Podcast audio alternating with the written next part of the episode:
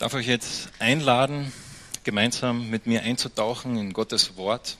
Wir möchten von Gott hören. Wir glauben in der FG Klagenfurt, dass Gott lebendig ist, dass Gott heute noch redet und dass Gott auch heute zu dir reden möchte durch das, was in seinem Wort geschrieben ist. Wenn du eine Bibel hast, dann darf ich dich einladen, Apostelgeschichte 9 aufzuschlagen. In Apostelgeschichte 9 haben wir letzte Woche von einem Mann gehört, der hat eine Geschichte erlebt, und zwar er ist Gott begegnet. Dieser Mann hatte seine Pläne gehabt und seine Ziele und er wusste genau, was er tun wollte. Und dann ist ihm Gott begegnet und hat alles auf den Kopf gedreht.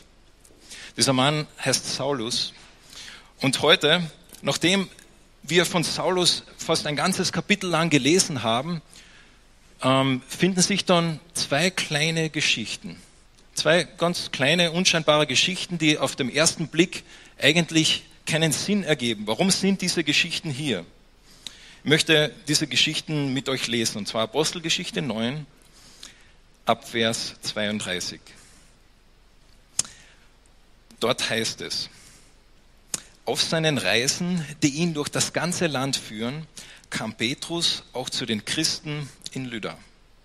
Dort begegnete einen Mann namens Enias, der gelähmt und seit acht Jahren ans Bett gefesselt war. Und Petrus sagte zu ihm, Enias, Jesus Christus hält dich. Steh auf und mach dein Bett. Im selben Augenblick konnte Enias aufstehen. Alle Bewohner von Lydda und von der Sharon-Ebene sahen den Geheilten. Und da wandten sie sich dem Herrn zu und glaubten an ihn. Nachdem wir ein Kapitel lang über Paulus gelesen haben und Lukas hat uns gerade reingeführt in diesen neuen Mann namens Paulus, auf einmal kommt wieder eine Geschichte von jemand ganz anderen, von Petrus. Und ganz kurz und knackig wird hier so ganz nebenbei erwähnt, dass da ein Mann namens Eneas, der seit acht Jahren gelähmt ist, auf einmal wieder gehen kann, geheilt wurde. Und dann geht es aber noch weiter, eine zweite Geschichte. Vers 36. In Joppa lebte eine Jüngerin namens Tabitha. Tabitha oder Dorcas, wie ihr Name auf Griechisch lautet, bedeutet Gazelle. Tabitha tat viel Gutes und half den Bedürftigen, wo sie nur konnte. Doch während Petrus in Lydda war, wurde sie krank und sie starb. Man wusch den Leichnam und bahrte ihn im Obergeschoss des Hauses auf, in dem sie gewohnt hatte. Und als nun die Jünger von Joppa erfuhren, dass Petrus sich in dem nicht weit entfernten Lydda aufhielt, schickten sie zwei Männer zu ihm mit der Bitte, so schnell wie möglich zu ihnen zu kommen. Und Petrus ging unverzüglich mit. In Joppa angekommen, wurde er in das Zimmer im Oberschoss geführt, in dem Tabitha aufgebahrt war. Viele Witwen waren dort versammelt und beweinten die Tote. Sie alle drängten sich jetzt um Petrus und zeigten ihm unter Tränen ihre Kleider und Mäntel. Das alles hat Dorcas gemacht, als sie noch unter uns war, sagten sie. Eine zweite Geschichte, diesmal von einem Mädchen. Einem Mädchen, das krank wird und stirbt. Und es ist interessant, wie dieses Mädchen da beschrieben wird. Was wird über dieses Mädchen gesagt? Zum einen, ihr Name, Dorcas, heißt Gazelle. Ein sehr ähm, anmutiges Tier, ein sehr ähm, positives Tier, wird sogar übersetzt extra auf Griechisch, damit es auch jeder versteht. Das war eine sympathische junge Frau. Und dann heißt es weiter, dass sie allen Bedürftigen geholfen hat. Nicht nur war sie sympathisch, sondern sie hat jeden äh, geholfen, nach ihrem besten Wissen und Gewissen hat sie ihre Zeit und Energie dazu verwendet, anderen Menschen zu helfen. Und wenn wir dann noch ein bisschen weiter lesen, dann sehen wir sogar, wie sie für die Witwen, die, die Schwächsten in der Gesellschaft, ihre Zeit und ihr Geld genommen hat, um ihnen Kleider zu machen. Das war ein guter Mädel, eine gute Frau, eine sympathische Frau. Und dann stirbt sie. Und Lukas beschreibt sie so und, und, und stellt klar, es war wirklich eine, eine sehr gute Frau. Wenn es jemals einen guten Mensch gegeben hat, dann wäre das die Dorcas gewesen. Aber warum stirbt sie dann? Und der Text stellt uns hier eine Frage, die nicht jetzt explizit stellt, aber implizit. Die Frage ist, warum sie? Warum dieses Mädchen? Was hat sie falsch gemacht? Ist doch alles gut, ist doch ein, eine gute Frau. Warum passiert dieser guten Frau etwas Schlechtes? Warum stirbt sie so jung? Und diese Frage ist eigentlich eine Frage, die viel größer ist. Das ist die Frage nach dem Leid. Wieso passieren schlimme Dinge zu guten Menschen? Wieso gibt es auf dieser Welt noch Leid? Wieso gibt es Kriege? Wieso gibt es äh, Schicksale, wo Menschen ganz jung sterben? Wieso gibt es Krankheiten? Wieso gibt es Krebs? Wieso gibt es AIDS? Wieso? Was ist da los? Und diese Frage hat sich vermutlich jeder von euch in irgendeiner Kapazität schon einmal gestellt. Ich denke mir ganz besonders hat diese Frage eine Person gestellt. Und zwar die Mutter von dieser Frau. Wenn dein eigenes Kind stirbt, dann haderst du mit dieser Frage. Und so diese Frage, einerseits ist natürlich, man kann sie ganz allgemein stellen, aber andererseits, wenn es persönlich dich betrifft, du auf einmal persönlich eine Diagnose hast oder persönlich erlebst, wie ein guter Freund ihm etwas passiert, dann stellst du diese Frage ganz anders. Aber früher oder später, davon bin ich überzeugt, wirst auch du diese Frage stellen, wenn du diese noch nie gestellt hast. Und ich denke, wir sehen in diesem Beispiel oder diesen zwei Beispielen ähm, sechs, sechs Punkte, die, die diese Frage versuchen irgendwie ein bisschen zu beantworten. Und diese Frage ist so groß, dass ganze Bücher in der Bibel sich nur mit dieser einen Frage beschäftigen. Da gibt es das Buch der Klagelieder oder das Buch Hiob, wo über fast über 40 Kapitel lang drüber mit dieser Frage gerungen wird. Und so, ich habe keine Illusionen, dass in den nächsten zehn Minuten, dass ich das euch äh, zufriedenstellend erklären kann. Aber doch, dieser Text fordert uns heraus.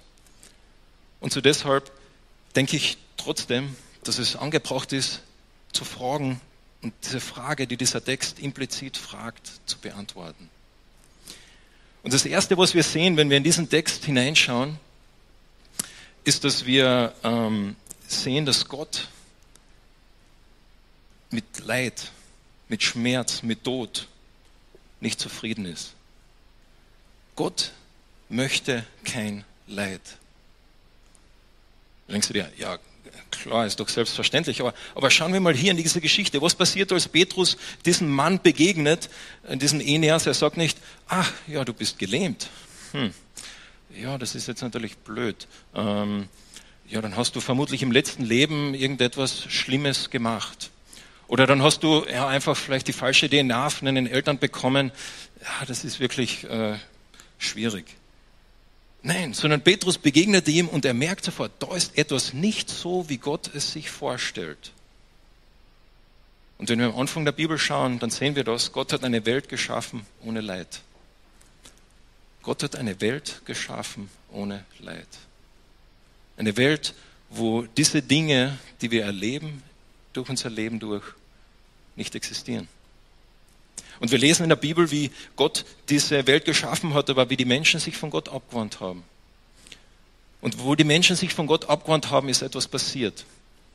Und zwar, das hat diese Welt verändert. Das hat mich verändert, das hat dich verändert, das hat unsere Beziehungen miteinander verändert, das hat unsere Beziehung zu Gott verändert, das hat unsere Beziehung zu der Welt um uns herum verändert. Jedes Atom, jedes Molekül auf dieser Erde wurde durch diese Situation, die damals am Anfang der Erde passiert ist, betroffen. Leid kam in die Welt. Und als Petrus diesem Mann begegnet und Petrus dieser, diesem Mädchen begegnet, merkt er, da ist etwas nicht so, wie Gott es will. Und so das Erste, was wir sehen, ist, dass Gott eine Welt geschaffen hat ohne Leid und Gott nicht Leid möchte.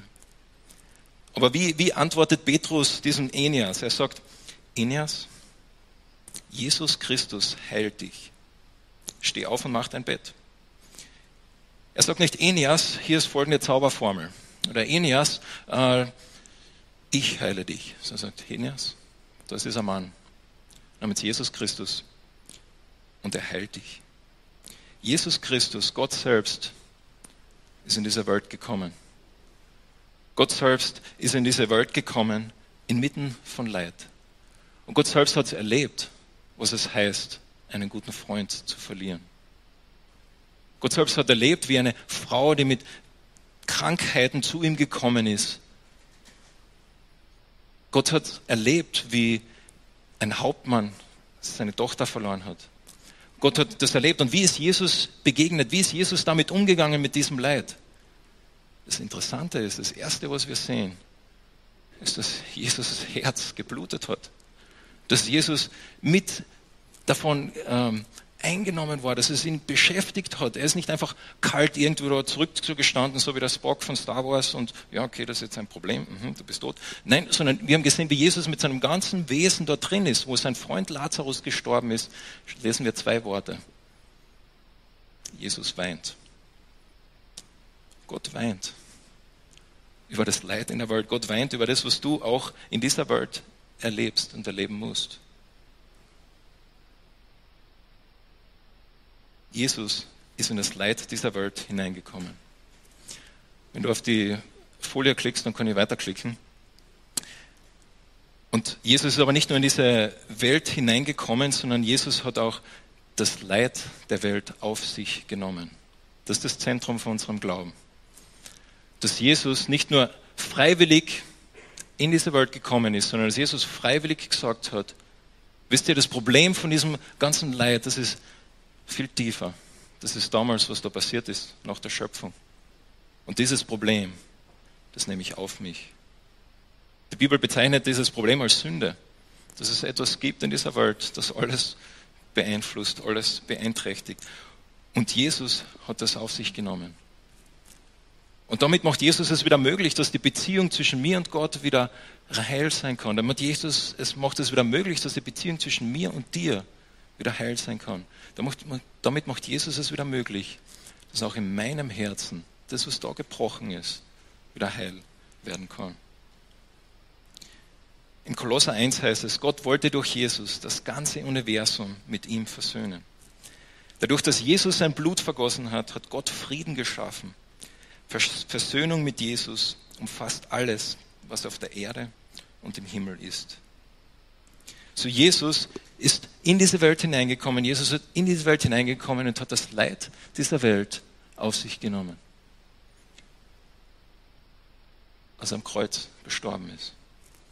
Und so wir sehen in diesen ersten drei Punkten, wie Gott selbst mit Leid umgeht. Aber es geht noch weiter, sondern was, was ist die Hoffnung, die wir da sehen in diesen zwei Geschichten? Wir sehen, dass als diese Tabitha stirbt, ist ihr Leben nicht einfach vorbei. Sie verschwindet nicht irgendwo hin ins Nirvana oder löst sich auf, sondern Jesus holt sie zurück zum Leben. Und das ist das, was wir sehen in der Geschichte. Diese Welt ist nicht das Ende. Wenn diese Welt das Ende wäre, wenn diese Welt alles wäre, was es gäbe, wäre das sehr traurig. Dann hätten die einen Glück gehabt, weil sie sind in einem Land geboren wie Österreich und die anderen hätten Pech gehabt, weil sie in einem anderen Land geboren worden sind. Die hätten die einen Glück gehabt, weil sie haben solche Eltern bekommen wie ein Raffi und ein Anni und andere haben Pech gehabt, weil der Vater und die Mutter haben sie nie kennengelernt. Wenn diese Welt alles wäre, was wäre das? Da wäre Ungerechtigkeit, Dinge, die passieren in dieser Welt. Ja, es wäre einfach so. Aber wir sehen in dieser Geschichte, dass mit der Tabitha, diese Welt ist nicht alles, sondern es geht weiter. Als sie stirbt und Petrus zu ihr kommt, holt er sie zurück. Der sagt damit, es ist nicht vorbei, die Tabitha hat sich nicht aufgelöst, sondern sie lebt noch. Sie ist wieder da. Und das ist die Hoffnung, die wir haben in unserem Glauben. Dass egal, wo du stehst und was du gerade momentan durchmachst und was du auch in diesem Leben durchmachen wirst. Der Elia wird aufwachsen, wird so Gott will, eines Tages ein, ein junger Mann sein, eines Tages ein älterer Mann sein. Wir wissen nicht, was sein Lebensweg sein wird, was alles erleben wird, durch was er durchgehen wird. Aber was wir wissen, ist, dass diese Welt nicht das Einzigste ist, wo der Elia einmal sein wird. Was wir wissen, ist, dass diese Welt nicht das Einzigste ist, wo du einmal sein wirst, sondern wir haben diese Hoffnung. In Offenbarung heißt es, eines Tages in der neuen Schöpfung wird Gott alle Tränen abwischen. Es wird keinen Tod mehr, kein Leid, keine Schmerzen und keine Angstschrei mehr geben. Das Alte ist vergangen. Und wie gehen wir jetzt damit um? Wie gehen wir damit um in dieser Zeit, wo wir noch auf das warten? Wir wissen, es ist nicht so, wie es sein sollte und eines Tages wird es wieder so sein, aber wie gehen wir jetzt in der Situation damit um? Ich denke, die Geschichte hat auch hier eine Antwort drauf. Und zwar, dass Gott wirkt, mitten im Leid. Und in dieser Geschichte wirkt Gott in einer Art und Weise, dass er sie einfach heilt. Einfach sind sie wieder gesund. Wenn Gott wirklich Gott ist, wenn er wirklich der Schöpfer der Welt, des Himmels und der Erde ist, dann ist es nichts Besonderes. Ich finde das so, so lustig. Äh, diese Geschichte, auch in ein paar Versen, so nebenbei wird gesagt, ja, der wird zum Leben erweckt. Als wäre es einfach selbstverständlich. Weil wenn der lebendige Gott, der Schöpfer der Himmel und Erde, real ist, dann ist es nichts Besonderes. Er ist der Schöpfer. Und so Gott kann heilen und manchmal wird er auch heilen, auch heute noch. Davon bin ich zutiefst überzeugt. Aber manchmal heilt er nicht. Und da lesen wir auch sehr, sehr viele Geschichten in der Bibel. Man braucht nur von Paulus selbst zu lesen, wie er selbst mit, seinen Krank mit einer gewissen Krankheit gekämpft hat, wie ein Timotheus äh, mit seinen Krankheiten gekämpft hat. Manchmal hat Gott nicht geheilt. Aber was wir immer sehen, dass Gott gewirkt hat mitten im Leid. Durch das Leid. Gott möchte dein Halt sein, wenn du durch schwere Zeiten gehst. Gott möchte die Schmerzen, die du spürst, dass du sie beim Abladen kannst. Gott möchte, dass du näher zu ihm hinwachst, auch wenn du durch schwere Zeiten durchgehst. vielleicht genau dann. Weil er vielleicht genau dann dich ein bisschen wachrütteln kann und sagt, hey, es gibt noch so viel mehr. Und so Gott wirkt inmitten von Leid. Und das ist aber natürlich keine Berechtigung dafür, dass Leid passiert. Die Bibel sagt nicht, naja, schlimme Dinge passieren, damit gute Dinge daraus passieren. Äh, dein Opa ist gestorben, damit deine Tante zum Glauben kommt. Nein, das, das macht den Tod deines Opas nicht gerechtfertigt. Aber Gott nützt die Dinge in dieser gefallenen Welt und macht trotzdem noch Gutes daraus. Und so man könnte das, was da passiert in diesen zwei Geschichten mit zwei Worten zusammenfassen. Diese zwei Worte sind Elia und Raphael. Elia ist der erste Name von Elia, äh, heißt, mein Gott ist Jahwe. Petrus sagt, mein Gott ist der Gott Abrahams, Isaaks und Jakobs. Und diese haben vom Messias gesprochen. Und von diesem Messias bin ich hier. Und dieser Messias hat die Macht über Tod und Krankheit und Leben. Und dann sagt er Raphael, der Mittelname von Elia. Raphael heißt Gott heilt. Mein Gott heilt. Und mein Gott heilt. Manchmal heilt er schon heute und in dieser Welt und in dieser Zeit. Und er heilt Beziehungen, er heilt Krankheiten. Und manchmal, da habe ich die, diese Hoffnung, wird Gott in der Zukunft heilen. Und wenn er das nicht macht, habe ich die Hoffnung, dass eines Tages, wie es in Offenbarung heißt, es wird kein, Lot, kein Leid, kein Tod, keine Schmerzen mehr geben. Wenn wir dann weiterlesen, was ist eigentlich passiert mit dieser Tabitha, habe ich euch gar nicht noch erzählt. Doch Petrus schickte sie alle aus dem Zimmer. Als er allein war, kniete er nieder und betete. Und dann wandte er sich zu der Toten und sagte, Tabitha, steh auf. Tabitha öffnete die Augen, sah Petrus an und setzte sich auf. Und Petrus fasste sie bei der Hand und half ihr auf die Füße. Und danach rief er die Witwen und die anderen Gläubigen herein, damit sie wieder zum Leben erweckt, die Tabitha sehen konnten. Die Nachricht von diesem Ereignis verbreitete sich in der ganzen Stadt und viele kamen zum Glauben an den Herrn. Das Letzte, was wir, denke ich, in dieser Geschichte sehen, ist, dass wenn wir Nachfolger Jesus sind, dass Gott möchte, dass wir so handeln wie Jesus. Warum ist diese Geschichte, das war meine Frage ganz am Anfang, warum sind diese zwei Geschichten hier drin in der Apostelgeschichte? Das macht eigentlich keinen Sinn, sie sind so ein bisschen herausgelöst. Aber ich denke, die Antwort ist eigentlich ganz einfach. Petrus, Lukas will zeigen, dass Petrus genau das macht, was Jesus gemacht hat. Wir lesen Geschichten, wo Jesus einem gelähmten Mann begegnet ist, so wie Petrus diesem gelähmten Mann begegnet. Er sagt zu diesem gelähmten Mann, steh auf, nimm deine Matte und geh nach Hause. Wir lesen Geschichten im, im Evangelium, wo die Tochter von äh, Jarius, einem Mann, stirbt, ganz plötzlich. Petrus, der Peter stirbt ganz plötzlich. Und Jesus sagt zu dieser Tochter, Kind, steh auf auf Aramäisch Dalita kum. Petrus sagt zu Tabitha, Tabitha, steh auf. Auf Aramäisch Tabitha kum. Petrus macht genau das, was Jesus gemacht hat. Das will Lukas, dass du, du verstehst von diesen zwei Geschichten. Petrus macht genau das, was Jesus gemacht hat. So wie Jesus geheilt hat, hat auch Petrus geheilt. So wie Jesus dem Leid begegnet ist, ist auch Petrus dem Leid begegnet. Und wenn du Jesus kennst, wenn du ein Nachfolger Jesus bist, dann ruft auf Jesus dich auf, dem Leid so zu begegnen wie ihm. Und vielleicht möchte Gott dich dazu verwenden, dass jemand geheilt wird. Vielleicht. Das ist möglich. Nichts ist unmöglich mit Gott. Aber vielleicht möchte Gott einfach auch nur, dass du die Hand um jemand legst und einfach da bist. dass du mit jemandem weinst, so wie Jesus mit jemandem geweint hat.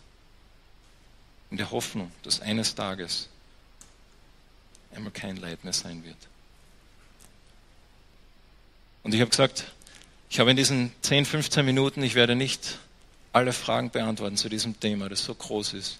Aber ich wollte doch diese paar Dinge, die man aus dieser Geschichte herausziehen kann, zu dieser Frage einfach euch zeigen, dass ihr sie mitnehmen könnt, dass ihr sehen könnt, was glauben wir eigentlich, wie Gott über Leid denkt. Und in deiner Situation, ich weiß nicht, wo du heute Morgen bist, wo du stehst, wie dein vergangenes Jahr war, was du erlebt hast. Aber Gott ist da. Gott ist mitten in das Leid dieser Welt hineingekommen. So möchte auch Gott mitten bei dir sein, in deinem Leid. Und vielleicht gehst du gerade nicht durch eine schwere Zeit, dann sagen wir Danke zu Gott. Aber vielleicht kennst du jemanden, der das tut. Und dann fordert dich diese Geschichte heraus, ein Jesus zu sein für diese Person. So wie Jesus es war, so wie Petrus es war. Ich möchte mit uns beten. Vater im Himmel, sage dir danke für diese Erinnerung, die Anni und Raffi dem Elia gegeben haben, dass sie ihm zwei Namen geschenkt haben oder drei Namen geschenkt haben, die wirklich eine tiefe Bedeutung haben. Dass du Jahwe bist, dass du ein Gott bist, der heilt. Und Vater, wir, wir verstehen nicht die Dinge, die passieren manchmal. Wir verstehen es nicht, das schmerzt, das tut weh. Aber sagen dir Danke für dieses Versprechen, dass du da bist, dass du über Leid stehst, über Schmerzen stehst, über die Dinge stehst, die in dieser Welt passieren. Danke, dass wir eines Tages bei dir sein werden und dass du eines Tages unsere Tränen, unser kaputtes Herz, unsere Schmerzen nehmen wirst und wieder ganz machen wirst. Amen.